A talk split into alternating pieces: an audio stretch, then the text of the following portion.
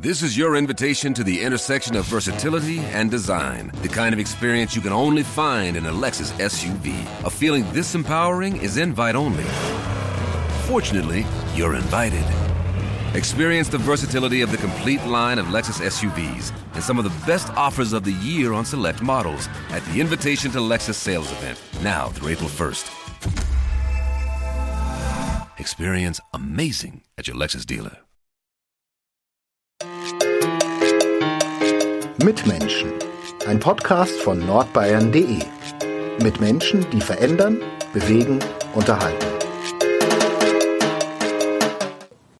Unser nächster Gast ist eine Frau, die in Coburg und Fürth aufgewachsen ist und über 20 Jahre lang für die SPD in der Bundespolitik tätig war, von 1990 bis 1994 Vizepräsidentin des Deutschen Bundestags und von 2002 bis 2005 Bundesfamilienministerin. Sie hat viel erlebt, beruflich und privat und kann von Herausforderungen berichten, aber auch, wie man nach Rückschlägen wieder aufsteht und weitermacht. Herzlich willkommen, Renate Schmidt.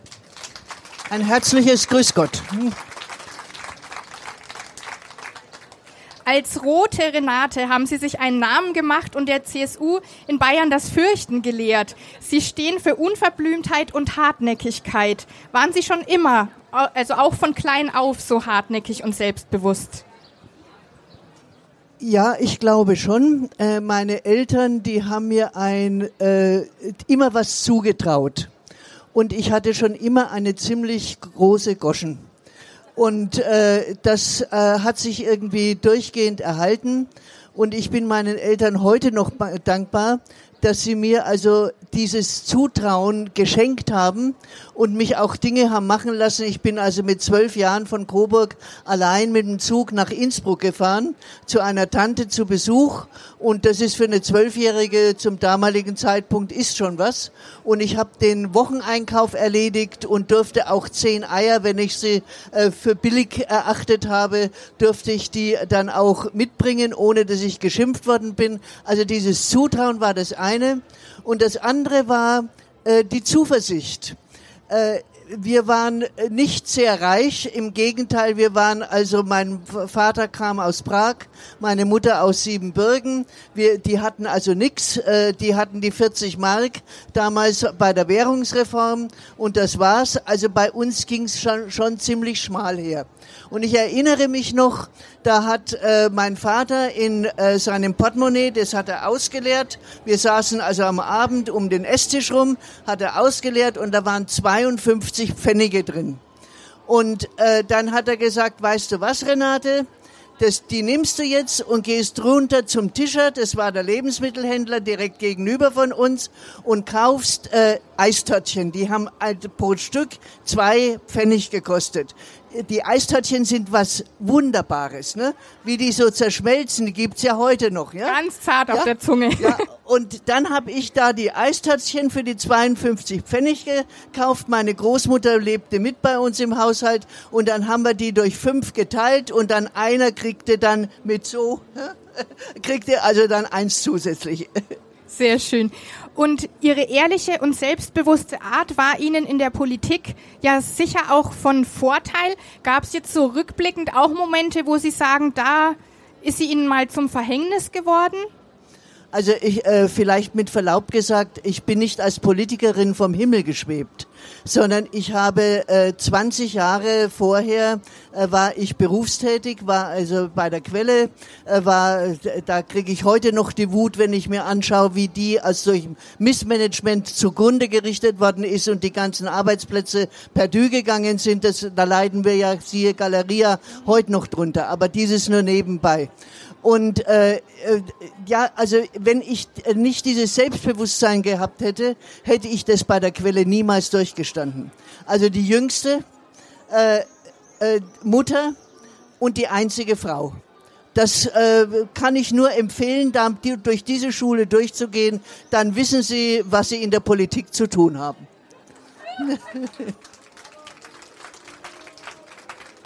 Wenn wir noch mal weit zurückgehen, Sie haben in Fürth ähm, das Gymnasium besucht und wurden dann aber ein Jahr vor dem Abitur der Schule verwiesen, weil Sie im Alter von 17 Jahren schwanger waren und es damals als Schande für die Schule angesehen wurde. Sind Sie ich, da auch schon durch die harte Schule gegangen, sozusagen sich behaupten Also dieses Erlebnis, das ist äh, so präsent, äh, das weiß ich heute noch. Äh, ich bin also damals, ich habe äh, das möglichst lange, das meiner Mutter zu sagen, herausgezögert und meinen Eltern zu sagen. Und dann haben mein Freund, den ich dann geheiratet habe, und ich haben äh, gesagt, also heute ist es soweit, heute sagen wir es Ihnen. Allen und Mut zusammengenommen. Allen Mut zusammengenommen. Und dann habe ich das natürlich auch in der Schule gesagt. Und dann bin ich zum äh, Fräulein. Damals sagte man zu unverheirateten Frauen noch Fräulein. Äh, manches bessert sich schon mit der Zeit. Ne? Und äh, das äh, Fräulein, das Fräulein Dr. Gutbier hieß sie. Die war ungefähr einen Kopf kleiner als ich und äh, schaute so zu mir hoch und sagte, Fräulein Pokorny, das ist mein Mädchenname, der heißt übrigens übersetzt aus dem Tschechischen demütig. Und mein Religionslehrer hat mal zu mir gesagt, ich habe noch nie jemanden kennengelernt, zu dem ein Name so wenig gepasst hat wie ihrer. so, aber dieses äh, nur nebenbei. So, und dann das Fräulein Dr. Gutbier äh, schaute so zu mir rauf, sagte Fräulein Pokorny, Sie haben Schande über diese Schule gebracht.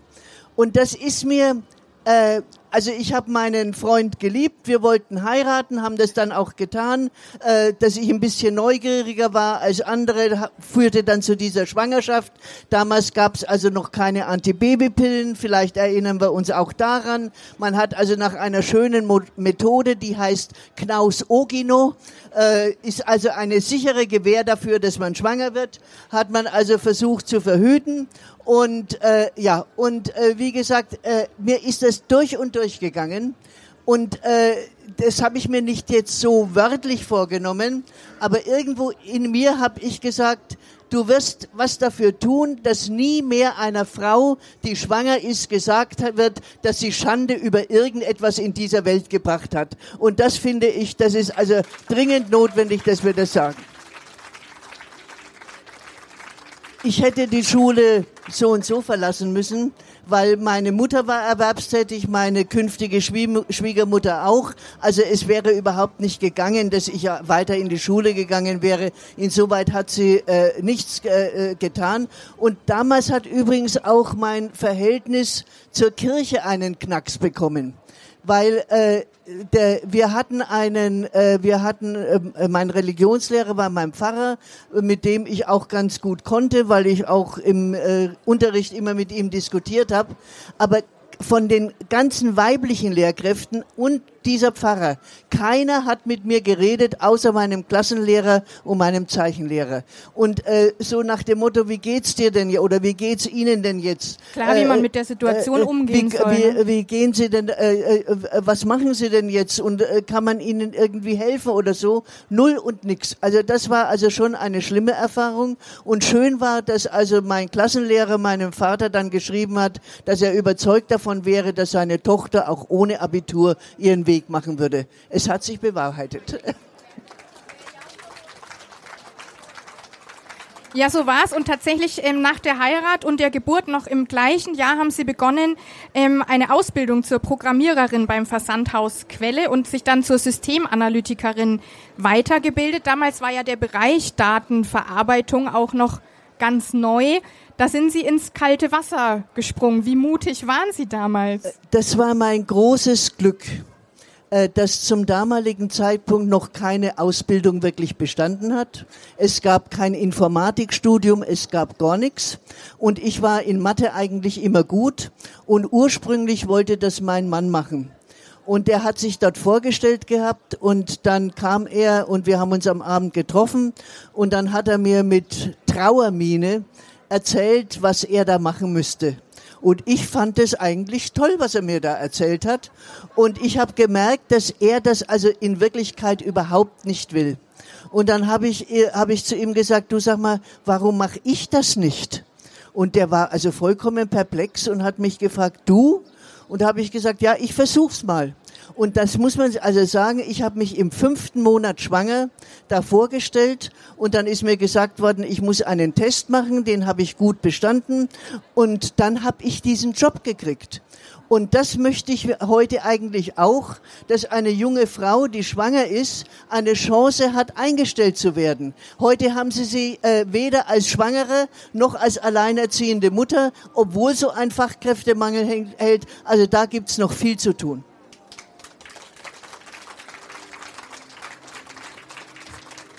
Sie haben die Chance damals äh, beim Schopf gepackt, ergriffen und genutzt. Hatten Sie trotzdem dann später irgendwann noch mal einen anderen Traum oder hat sich dann der Rest immer ergeben im Lauf des Lebens? Also eigentlich wollte ich entweder Astronautin oder Richterin oder Mathematikerin werden. Nichts davon hat sich äh, bewahrheitet und das, was ich geworden bin, war eigentlich ganz in Ordnung. Und das Geheimnis war eigentlich das, dass ich immer dann, wenn sich irgendetwas ergeben hat, wenn also so eine äh, Weichenstellung war, dass ich mich dann immer auf das Neue eingelassen habe. Ich habe nie beabsichtigt, äh, hauptberuflich Politikerin zu werden. Ich bin äh, 1978 war das, da waren äh, Landtagswahlen. Und äh, da bin ich mit meinem äh, ersten Mann, äh, äh, bin ich da durch die Stadt gefahren und habe gesagt, du weißt du was, ich könnte niemals, könnte ich sowas machen, wie für einen äh, so ein Mandat zu kandidieren. Hat er gesagt, ja warum nicht, wir waren beide schon längst in der SPD. Und dann habe ich gesagt, ja stell dir mal vor, du musst wochenlang an deinem Plakat vorbeifahren. Und ich sage Ihnen, wie ich jetzt da hier rangekommen bin und mich da wieder gesehen habe, es ist grauenhaft. es ist grauenhaft, wenn man sich also dann immer selber sieht. Da kommt man beim Karstadt, geht man beim Karstadt raus, hat sich gerade Strumpfhosen gekauft und grinst sich dann von dem Plakat an. Also das ist irgendwie nicht in Ordnung. Was war denn neben der Tatsache, sich auf Plakaten sehen zu müssen, die größte Herausforderung für Sie als Berufs-, also an dem Dasein als Berufspolitikerin?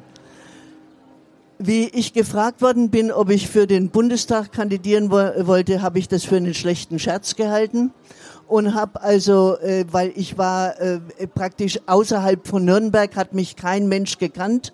Ich hatte keine nennenswerte Funktion. Es war also nichts, was also irgendwie nennenswert gewesen wäre. Und erst als mein Mann mir gesagt hat, dass er sowas schon befürchtet habe, habe ich also sowas ernst genommen. Mein Mann war damals Hausmann, weil das mit drei Kindern und zwei Berufen einfach nicht ginge. Und ich habe äh, ausnahmsweise in unserer Familie mehr verdient als er. Und wir haben uns halt wie alle Familien auch für das höhere Einkommen entschieden. Und dann habe ich, ähm, dann haben wir beide einen Zettel gemacht. Ich als mathematisch orientierte mit Plus und Minus und er als eher sprachlich orientierter mit Positiv und Negativ. Und dann haben wir getrennt voneinander ausgefüllt, was wir befürchten und was wir äh, äh, erhoffen. Und bei diesen Plus-Sachen, da standen lauter solche wunderbaren Allgemeinplätze wie neue Erfahrungen machen und ähnlicher, äh, ähnliches Blech. Und auf der Minusseite, da wurde es konkret. Bei mir war es also alles unter der Überschrift gestanden, das kann ich nicht, das schaffe ich nicht, das ist eine Nummer zu groß für mich. Ich kann doch keine Rede im Bundestag halten. Vor mir sitzt der Herbert Wehner und der Willy Brandt und auf der Regierungsbank der Helmut Schmidt. Das ist doch vollkommen unmöglich, das geht doch überhaupt nicht. Und bei meinem Mann standen auf der Minusseite standen die Dinge, unsere Familie geht kaputt, wir werden in einem gläsernen Haus leben und so weiter.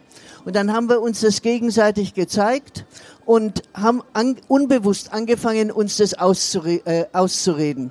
Hat er gesagt, du kannst keine Reden halten, du musst dich mal bei uns im Aktivspielplatzverein hören, was du da für Reden schwingst. Und wenn man überzeugt war, hat man das gestrichen. Und ich habe ihm gesagt, also in dem gläsernen Haus werden wir nie leben. Zu mir, bei mir zu Hause wird kein einziges Fernsehteam jemals kommen. Habe ich bis heute durchgehalten. Äh, weil irgendwo braucht man auch mal eine Privatsphäre. Man muss nicht alles vermarkten. Und äh, ja, und dann blieben nur noch wenige Dinge übrig und dann habe ich gesagt, dauernd sage ich, es sollen mehr Frauen in die Politik und dann, wenn's, wenn ich's aber sein soll, dann sage ich, aber bitte ich nicht. Und dann habe ich zugesagt, hätte ich gewusst, dass ich dann vier Gegenkandidaten männlicher Art habe, hätte ich es wahrscheinlich nicht gemacht. Ich wollte der SPD hier in Nürnberg auch aus der Patsche helfen, weil das war alles sehr unverhofft. Und ja, und dann habe ich mich aber ziemlich eindeutig durchgesetzt.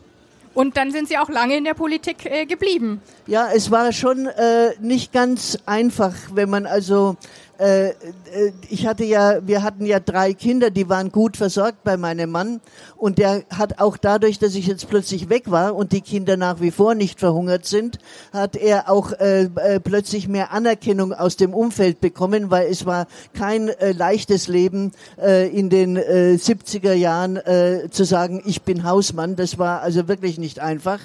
Und aber es war trotzdem halt so, dass die Familie und das weit entfernte Bonn, 400 Kilometer, das war schon nicht so ganz einfach. Sie haben gerade auch erwähnt, dass Sie am Anfang sich eigentlich nicht zugetraut hätten, Reden im Bundestag äh, zu halten oder dass das einer der Gedanken war. Später war das natürlich ähm, für Sie gang und gäbe. Und ich habe in der Vorbereitung gelesen, in einer 15-minütigen Rede sind Sie 52 Mal von den Politikern im Bundestag unterbrochen worden. Wie schwer war es damals als Frau an den politischen Entscheidungsprozessen beteiligt zu werden? Also wir waren damals im Deutschen Bundestag 1980, als ich das erste Mal gewählt wurde, waren wir äh, etwas über fünf Prozent weibliche Abgeordnete. Fünf Prozent. Die SPD war die frauenstärkste Fraktion mit neun Prozent. Das hatte einen großen Vorteil weil äh, äh, man ist innerhalb von äh, 14 Tagen bekannt gewesen. Ich musste niemals mehr meinen Ausweis zeigen, während also so hochrangige Leute, wie die mit mir gemeinsam 80 im Bundestag gekommen sind, wie zum Beispiel Gerhard Schröder, auch sechs Monate danach immer noch seinen Ausweis zeigen musste. Ne? Also äh, was ihm gestunken hat. Äh, aber äh, auch das nur nebenbei. Und äh, es war also äh, in dem Moment, wo Frauen zu Themen gesprochen haben, wo äh, die äh, Männer meinten, ja, das ist in Ordnung, dass da Frauen reden, also Familienpolitik, äh, bestimmte Bereiche der Sozialpolitik, vielleicht auch noch Bildungspolitik, aber das schon eher weniger. Aber in dem Moment, wo eine Frau zu Verteidigungspolitik, zu Wirtschaftspolitik, zu äh, solchen Themen was gesagt hat. Da wurde also die Aufmerksamkeit im Plenum deutlich geringer und die Zwischenrufe wurden deutlich häufiger.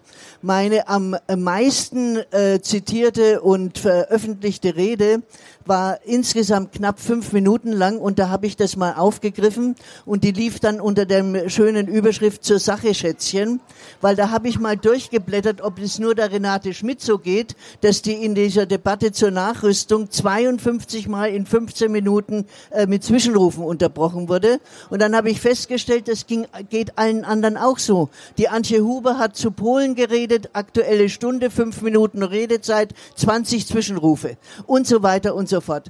Die äh, Anke Martini ist vom Michael Gloß, da hat sie zur Wirtschaftspolitik geredet, äh, äh, äh unterbrochen worden, hat er ihr gesagt, Sie sehen auch besser aus, als Sie reden. Äh, äh, und das gesamte Plenum, das gesamte Plenum hat gelacht und weil es so lustig war, hat es gleich nochmal gesagt. Und ich habe den äh, Gloß eigentlich ganz gern gemocht und dann bin ich zu ihm hin, habe gesagt, lieber Herr Gloß, was ist denn in Sie gefahren? Hat er gesagt, das war doch ein Kompliment und das hat er ernst gemeint. Ja, so war das damals. Und welchen Rat würden Sie jungen Politikerinnen heute geben? Ich würde Ihnen raten, sich was zuzutrauen. Und äh, ich bin ja im Bundestag, ich habe es ja vorhin gesagt, nicht so selbstbewusst angekommen. Und ich habe vor meiner ersten Rede habe ich schweißnasse Hände gehabt, Magenkrämpfe, bin äh, zum Friseur gegangen, habe mir ein neues Kleid gekauft, alles überflüssige Investitionen, weil ich in der Nacht um 22.15 Uhr geredet habe und es waren vielleicht noch sieben Leute im Plenum. Äh, äh, also insoweit waren also diese Sachen eher äh, überflüssig, aber äh, aber äh, trotzdem ich glaube, äh, solche Leute wie ich müssen auch mal davon äh, darüber reden, dass es ganz normal ist, Angst zu haben vor einer Aufgabe. Und ich würde jungen Politikerinnen raten, diese Angst zu überwinden, weil Mut entsteht nicht dadurch, dass man keine Angst hat, da ist man fantasielos, wenn man keine Angst hat, sondern Mut entsteht dadurch, dass man Ängste überwindet. Und das äh, gehört als erstes dazu. Und zum Zweiten sich von den Männern von den Männern schlicht und einfach nichts vormachen zu lassen. Äh, ich habe überhaupt nichts, damit ich, also das mal klar wird, ich habe überhaupt nichts gegen Männer. Ich finde Männer für unverzichtbar, vor allen Dingen meinen. Äh, äh, äh, was täte ich ohne ihn? Was täte ich ohne ihn? Aber äh, es wäre wirklich wunderbar, äh, Männer ein bisschen häufiger am Bügelbrett und etwas seltener in Führungspositionen.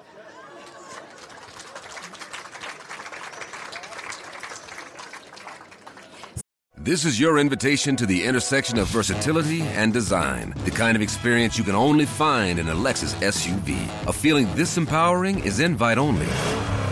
Fortunately, you're invited. Experience the versatility of the complete line of Lexus SUVs and some of the best offers of the year on select models at the Invitation to Lexus sales event, now through April 1st. Experience amazing at your Lexus dealer. Sie waren Bundestagsabgeordnete und gerade 41 Jahre alt und Mutter von drei Kindern, als ihr erster Mann Gerhard Schmidt infolge einer Herzmuskelentzündung wirklich plötzlich verstarb. Wie haben Sie es damals geschafft, mit dieser schweren Situation umzugehen? Ohne meine Kinder wäre ich wahrscheinlich in irgendeinem äh, tiefen schwarzen Loch äh, versunken. Das ist heute noch manchmal albtraumhaft, wie mich diese Nachricht in Bonn erreicht hat per Telefon. Also das ist äh, äh war grauenhaft. Also ich konnte mir das nicht vorstellen. Äh, ich habe das auch nicht geglaubt am Anfang. Es war dann aber eindeutig. Er ist am Unschlittplatz äh, zusammengebrochen und war innerhalb von Sekunden tot. Und äh, ja, äh, es war grauenhaft. Aber äh, die Kinder waren ja da, also die waren schon groß. Meine Tochter hatte schon, ich war, wir waren schon Großeltern, mein Mann und ich. Äh, meine Tochter hatte schon ein Baby, war, hat nicht mehr zu Hause gelebt. Mein äh, größerer Sohn war auch mit Freundin ausgezogen und äh, es war nur noch der Jüngste da. Der war zwar auch schon 14, aber äh, und hat äh, gesagt, also in ein Internat geht er auf keinen Fall. Und ich wollte ihm auf keinen Fall jetzt auch noch die äh, äh übliche Umgebung nehmen. Und äh, ich hätte dann aufgehört und habe dann bei der Quelle angerufen, habe gesagt, was wäre denn, wenn ich zurückkommen müsste oder und wollte. Und dann habe ich gesagt bekommen, Frau Schmidt, geben Sie uns sechs Wochen Zeit, äh, dann äh, haben wir eine entsprechende Position für Sie. Und das war für mich schon eine große, große Sicherheit. Und dann ist aber mein größerer Sohn mit seiner Freundin äh, äh, zurückgezogen und dann habe ich in einer Art WG mit meinen Kindern gelebt. Äh, das will ich jetzt hier nicht ausbreiten, das ist also äh, kabarettreif. und äh, also diese, äh, dieses, äh, dieser vollkommen andere, äh, andere ähm, äh, Lebensstil dann, der hat mich, das waren Höhen und Tiefen. Also ich war anderthalb äh, Jahre habe ich gebraucht, bis ich wieder die Mitte gefunden habe. Und äh, mal ist es mir ganz gut gegangen und mal ist es mir grottenschlecht gegangen. Aber äh, nach anderthalb Jahren war also dann die Akzeptanz da und ich habe natürlich dann auch äh, sehr mit Gott gehadert, weil das also ein Mensch, mein Mann war 43 Jahre alt, ich war 41, also dass ein Mensch mit 43 Jahren sterben musste. Sie sind in einer evangelischen Familie aufgewachsen. Sie haben gerade gesagt, Sie haben dann gehadert. Haben Sie später den Glauben wiedergefunden? Also ich bin in einer gemischten äh, Familie aufgewachsen. Mein äh, Vater war katholisch, meine Mutter war evangelisch. Er wurde dann exkommuniziert und damit war für ihn also alles, was Kirche betrifft, äh, erst einmal gestorben. Äh, ich bin also dann, äh, ich war eine engagierte Konfirmandin äh, da war aber auch da habe ich einen Pfarrer kennengelernt, der immer nur den strafenden Gott und den, der also äh, an meinen Sünden interessiert ist und so und einen liebenden Gott, den habe ich also da im Konfirmationsunterricht eigentlich eher nicht kennengelernt. Dann gab's also äh, die Schule. Ich war also dann immer, ich habe das erzählt von dem Pfarrer dann da bei mir in, an der Schule Und äh, ich bin dann, äh, weil mich irgendwas äh, gestört hat, ich weiß es nicht mehr genau, was es war, äh, äh, bin ich in den in Mitte der 60er Jahre, es war nicht die Kirchensteuer, da bin ich Mitte der 60er Jahre aus der Kirche ausgetreten. Mein Mann war überzeugter Atheist, äh, aber nicht wegen ihm, sondern weil mich wirklich was gestört hat. Und äh, aber ich bezeichne mich äh, oder habe mich immer nach, nach wie vor als gläubig bezeichnet. Und äh, das ist etwas, wo ich davon ausgehe, dass das vielen Menschen so geht. Vielen, die ausgetreten sind, aber auch vielen, die vielleicht einmal im Jahr zu Weihnachten in die Kirche gehen, die mit der Kirche eigentlich nichts mehr anfangen können, aber sich als gläubig bezeichnen. Und deshalb haben ein paar Leute, äh, und da bin ich dabei, die haben so eine Plattform eingerichtet im Internet, die nennt sich Christen ohne Kirche, weil ich schon finde, dass es Kirchen braucht. Ich bin wieder eingetreten, dann Anfang der 90er Jahre. Äh, und äh, dass es Kirchen braucht, dass die für den Zusammenhalt der Gesellschaft wichtig sind und dass Kirchen auch für einen selbst was Wichtiges sind. Aber sie müssten sich ändern. Und wir machen da jetzt am Samstag im Karl-Brügger-Haus auch eine Veranstaltung am äh, früh um 10. Und wir wollen rauskriegen, wie müsste Kirche eigentlich ausschauen, damit sich mehr Menschen in dieser Kirche zu Hause fühlen.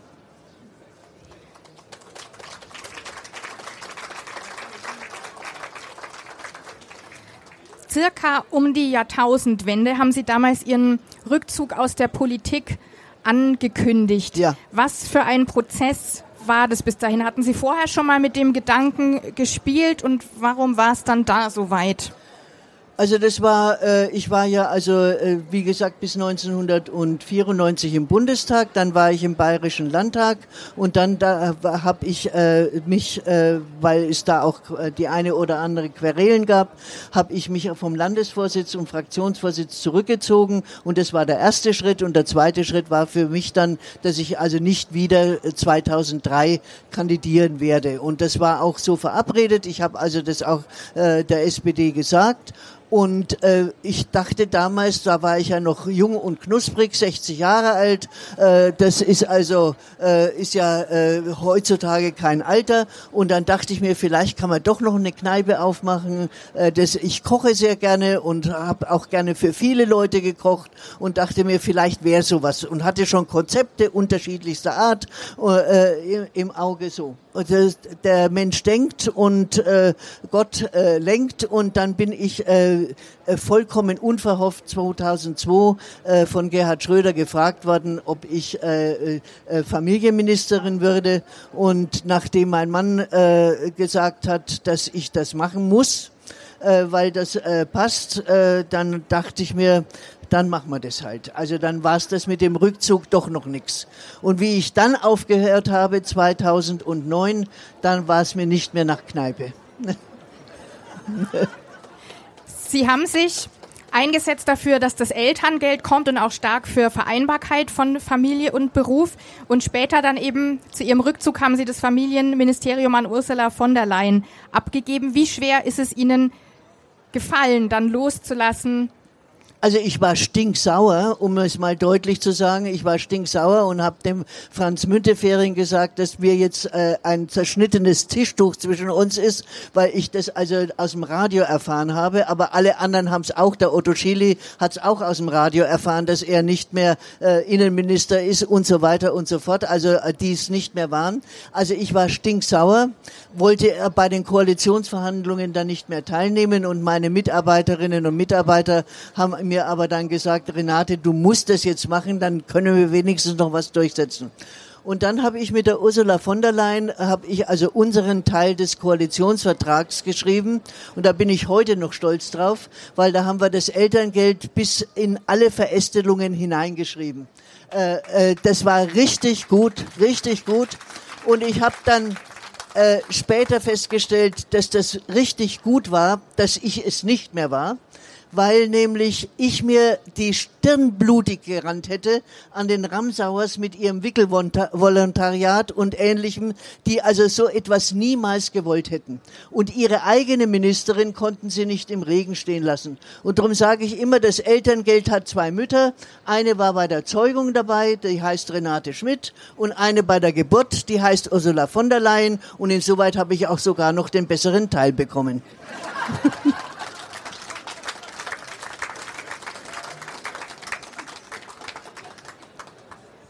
Wie schwer fällt es Ihnen heute nicht mehr Teil der Politik zu sein oder wie beobachten Sie die aktuelle Politik? Also ich äh, bin manchmal sehr dankbar, dass ich heute nicht mehr aktive Politikerin bin. Wenn ich mir also diese Häufung von Krisen anschaue und wenn ich mir anschaue, äh, wie wenig man wirklich gegen diese Krisen teilweise tun kann und manchmal auch tut, wie wenig auch die Bereitschaft vorhanden ist in breiten Teilen der Bevölkerung. Jeder will mehr Klimaschutz, aber die wenigsten wollen ihren Lebensstil ändern. Äh, und, äh, und für manche, für manche ist es ja auch eine Zumutung. Ich kann doch nicht jemandem sagen, der also am, da, mit einem Minijob und äh, äh, vielleicht zwei Minijobs über die Runden gerade so kommt, jetzt musst du dann bitteschön äh, äh, auch deinen Lebensstil ändern. Wie sollen das diese Menschen tun? Aber andere könnten es und die tun es auch nicht. Und die ganz oben, die könnten es am besten und die tun es am wenigsten. Also das ist also äh, das äh, ist äh, schon äh, etwas, was mich zutiefst ärgert. Und äh, aber ich sage, ich bin manchmal froh, dass ich es heute nicht mehr bin. An manchen Stellen wünschte ich mir dann doch, dass ich da wäre, weil ich dann nämlich blendende Ideen hätte, die ich gerne durchsetzen würde. Aber wie gesagt, überwiegend bin ich froh, dass ich nicht mehr dabei bin. Und ich äußere mich im Regelfall auch nicht öffentlich, sondern sage das dann denjenigen, wenn sie es hören wollen, direkt. Und wie war das dann eben dieser Rückzug aus der Politik? Sie haben ähm, eine große Familie, hat die Sie geerdet, als Sie dann zurückkamen? Also wie ich äh, aus der Politik ausgeschieden bin, das war 2009, da äh, waren alle äh, längst ausgeflogen. Ich bin wie gesagt äh, fünffache Großmutter und zweifache äh, Urgroßmutter. Also da gibt's nichts mehr äh, mit Erden. Geerdet haben sie mich, wie ich also noch aktiv war. Also da bin ich da zum Beispiel aus Bonn zurückgekommen und dann ist man dann auch ein bisschen aufgedreht und so weiter. Und da sagte mein Sohn äh, zu mir, liebe Mutter, ich möchte dir mitteilen, du befindest dich hier in deinem Wohnzimmer in Nürnberg, Zerzhabelshof und nicht etwa im Deutschen Bundestag. Würdest du dich bitte so benehmen? Und da hatte er recht. Äh, da hatte er recht. Und ich, äh, äh, dieses Erden durch die Familie äh, und auch das Erden durch meinen, äh, meinen Mann, also der war ja dann meine wichtigste Bezugsperson. Jemand, auf den man sich verlassen kann. Und dass der also in meiner Ministerinnenzeit es ausgehalten hat, dass ich zwar anwesend war an manchen Wochenenden, aber im Kopf trotzdem abwesend war und dass er das mitgemacht hat, also das rechne ich ihm bis ans Ende meiner Tage hoch an. Und was haben Sie sich für die Zeit nach der Politik vorgenommen? Kann ja Familienleben oder Engagement sein. Wie verbringen Sie Ihre Zeit jetzt am liebsten?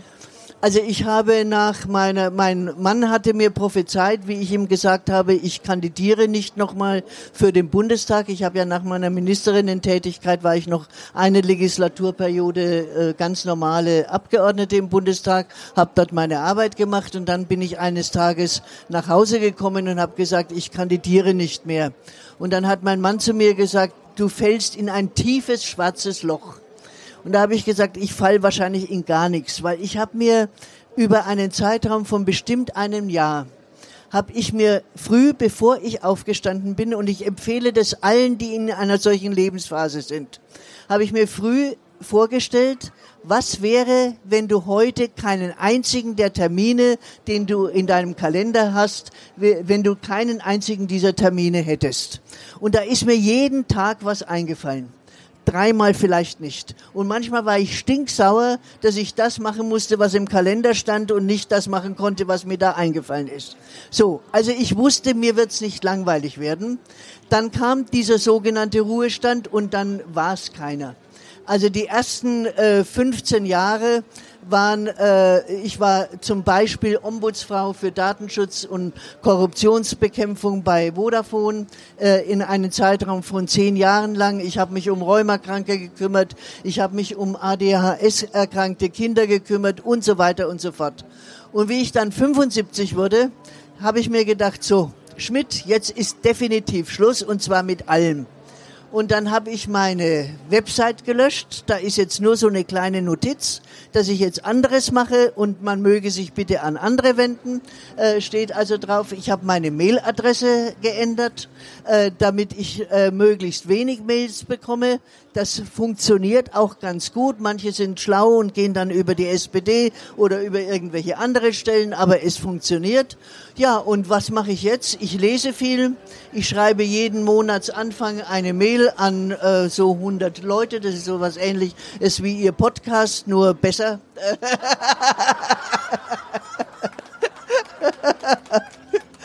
Äh, äh, und äh, äh, ich, äh, wir gehen spazieren, ich gehe meine kleine Runde, mein Mann geht seine große Runde. Und es ist natürlich so, dass das äh, Altwerden, ich sage ausdrücklich nicht älter werden, weil älter werden tun wir alle. Das ist also ein Spaziergang, wenn man jünger ist. Aber ich werde alt und ich bin alt. Ich werde in diesem Jahr 80 Jahre alt. Und äh, da merkt man halt dann sehr viele Einschränkungen. Und vieles geht nicht mehr. Also das Gehen geht bei mir besonders schlecht. Äh, das Hören ist auch nicht mehr ganz so toll. Äh, der graue Star muss operiert werden und so weiter und so fort. Und man ist am Abend, Sie glauben es mir nicht, auch wenn man nicht sehr viel getan hat, man ist am Abend um neun hundsteinmüde. Und insoweit sage ich, ich genieße mein Leben, mache das, was mir kann und ich versuche, ich versuche diese Gratwanderung einzuhalten, äh, zum einen zu akzeptieren, dass ich alt bin, aber es nicht so sehr zu akzeptieren, dass ich mich vollständig dran einrichte, sonst wird es nämlich mit dem Älterwerden geht's dann noch schneller. Und insoweit ist es immer so, diesen Gratwanderung einzuhalten, gelingt mir mal besser, mal schlechter, aber insgesamt bin ich ganz zufrieden. So soll es sein. Ja.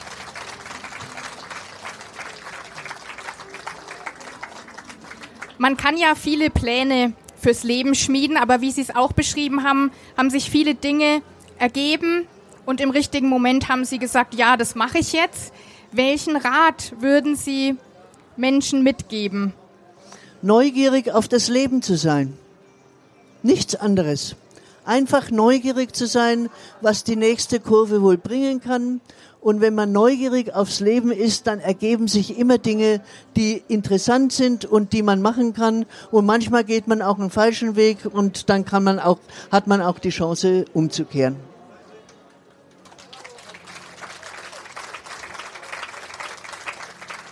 Was wünschen Sie sich für sich persönlich oder auch für Ihre Familie oder haben Sie vielleicht einen Traum, den Sie noch umsetzen? Das ähm, Restaurant wurde es ja nicht. Nein, aber garantiert, also solche Träume habe ich garantiert nicht mehr. Was ich mir wünsche, ich wünsche mir, dass ich mit meinem Mann äh, einigermaßen äh, gesund, äh, ohne größere, schwierige, äh, schlimme Krankheiten, vielleicht noch zehn, vielleicht sogar noch 15 Jahre gemeinsam habe. Ich wünsche mir, dass meine Kinder gesund bleiben und dass meine Enkelkinder ihren Platz im Leben finden. Und meine Sorge gilt also auch heute noch nach wie vor an allererster Stelle meiner Familie. Und da äh, sagt mein Mann immer, sorg dich doch nicht, ich tu's trotzdem.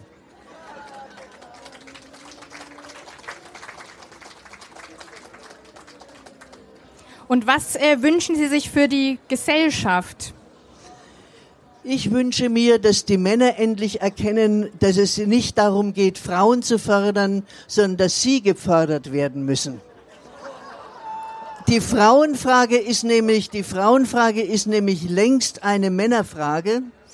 Und ich sage, äh, wenn, äh, äh, so wie es heute ist, gehen Frauen dann immer den einfacheren Weg wenn dann Kinder da sind, sagen sie Teilzeitbeschäftigung oder Minijob und er macht die Karriere.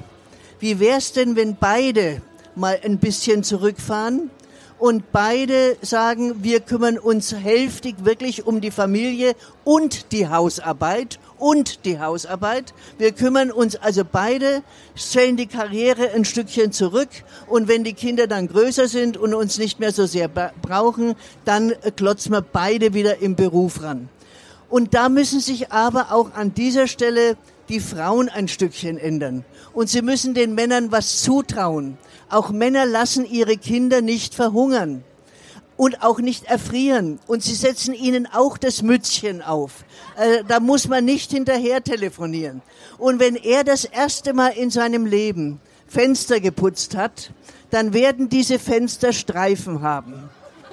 Und wenn man dann in seiner Anwesenheit hatten sie bei uns auch. Und wenn man dann in seiner Anwesenheit mit dem Fensterleder diese Streifen wegpoliert, dann hat er das erste und letzte Mal gleichzeitig Fenster geputzt. Deshalb sage ich, deshalb sage ich, ein paar Wochen mit den Streifen leben und ihn loben, loben, loben, dann putzt das Fenster bis an sein Lebensende.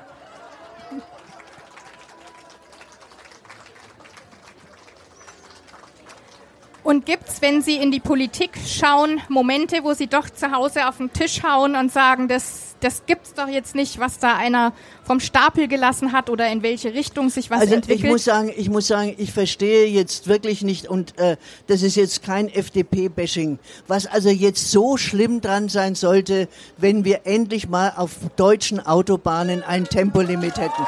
Also das, das, äh, da, da, äh, also ich fahre selber auch gerne schnell Auto. Aber es äh, fällt mir kein Stein aus der Krone, wenn ich mich, es muss ja nicht Tempo 100 sein, es kann ja 120 sein. Aber das wäre vernünftig. Wir würden CO2 einsparen. Wir würden also Leben retten, weil wir langsamer auf Autobahnen fahren. Und es ist übrigens, weil ich hier nämlich heute langsamer fahre als vor 20 Jahren, es ist also deutlich entspannender, langsam zu fahren als so schnell. Was geben Sie der SPD für die nächsten Jahre mit auf den Weg? Ich äh, wünsche mir, dass die SPD versucht, nicht mit den Grünen äh, zu äh, konkurrieren in den Großstädten.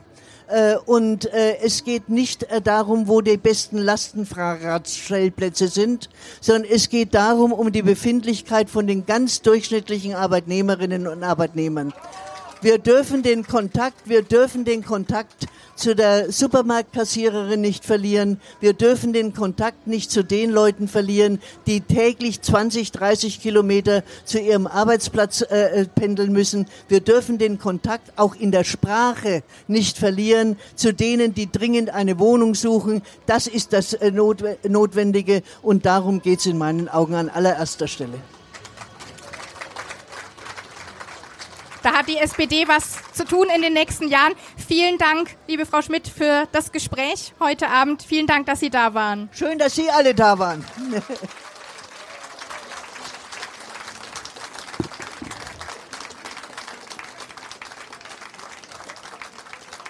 This is your invitation to the intersection of versatility and design. The kind of experience you can only find in a Lexus SUV. A feeling this empowering is invite only. Fortunately, you're invited. Experience the versatility of the complete line of Lexus SUVs and some of the best offers of the year on select models at the Invitation to Lexus sales event, now through April 1st.